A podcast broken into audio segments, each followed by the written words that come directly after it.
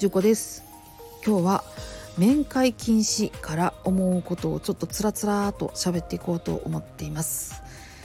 えー、このコロナになってからですね病棟っていうのは面会禁止となっているところが日本本当に多いんじゃないかなと思います。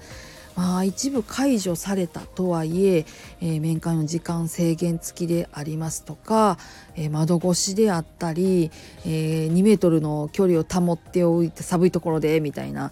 であったり、えまあ、家族限定でっていうことであったりとか結構ねその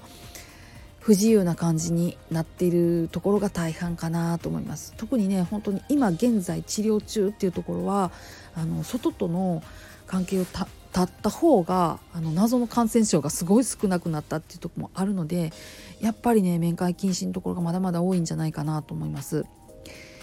でその面会禁止だけど会って話したいよねっていうところを埋めるっていうのは、まあ、もう実はそのタブレットでうまいことやってはる病院さんがありましてご存知の方も多かろうと思うんですけどもまたあの URL 貼っておきますので、えー、ご興味ある方はご覧になってください。えー、熊本の鶴田病院さんっていうところがあのやり方公開してらっしゃってこれあの本当に読んだんですすごくいいなと思いました。まあ、あの設置の手間があることと w i f i の確保っていうのが、まあ、ネックでまたあの病院自体がそれをあの許可するかどうかっていうところも、まあ、あるとは思うんですけれどもあのそこにその医療スタッフがわざわざ場所を用意してタブレットセッティングしてつないでみたいな感じの手間がないのでとにかく気軽にっていう感じなのがとても良いんですよね。だからそこはあのすごく評価していいかなと思います。現状のねタブレット越しの面会とかだともうそういう手間があるんですよ医療スタッフの。なのでもうで1日の枠が限られてたりっていうところもあったりしてなかなか厳しいものがうんあるんでね難しいなという感じなんですけどね。まあそんなこんなで一応ねそのテクノロジーの力でなんとか面会に変わるものっていうのはあったりするんですけどもね。問題はですね面会を望んでもらえるような人間かどうかっていうところがなあるなと私ね思っちゃって。うーん。やというのもですね私がこの1月に入院してた時って、まあ、自分も身体的に、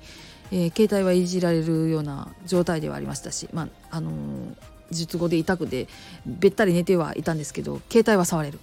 で、えーと、LINE も私ちゃんと使えるような意識状態でしたし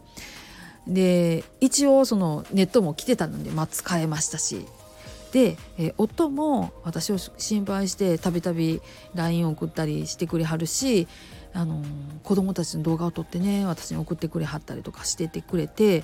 でもう最低限もう1週間もうちょっといててもう先生帰るもうくわい帰るもう帰るみたいな感じで、まあ、1日早く出てこうさせてもらってでだったんですけどね。でもそれって私が若くて意識状態がちゃんとしててで環境があってっていういろんな条件が重なったからできていることなんですよね。しかも家族が私と連絡を取りたいと望んでくれたっていうところがあったんですよ。でも今までねいろんな人に意地悪してきたりとかした人ってもし入院して面会禁止になったとしたら「ああいい日くなったわせいせいしたわ」っていう風になるんじゃないかなっていう恐ろしいことにこの間気がついてしまいまして。はい。ねなのでなんか最低限ねこう連絡を取りたいっていう風に思ってもらえる私でいないと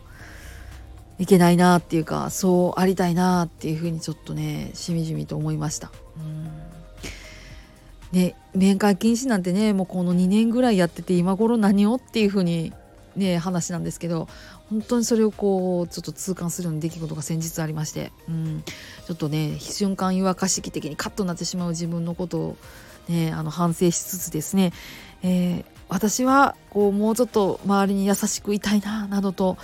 思ったことでございました。はい今日はこんな話でした。えー、お聞きくださりましてありがとうございます。皆さんどうぞ今日も安穏な一日をお過ごしください。それではまた。ごきげんよう。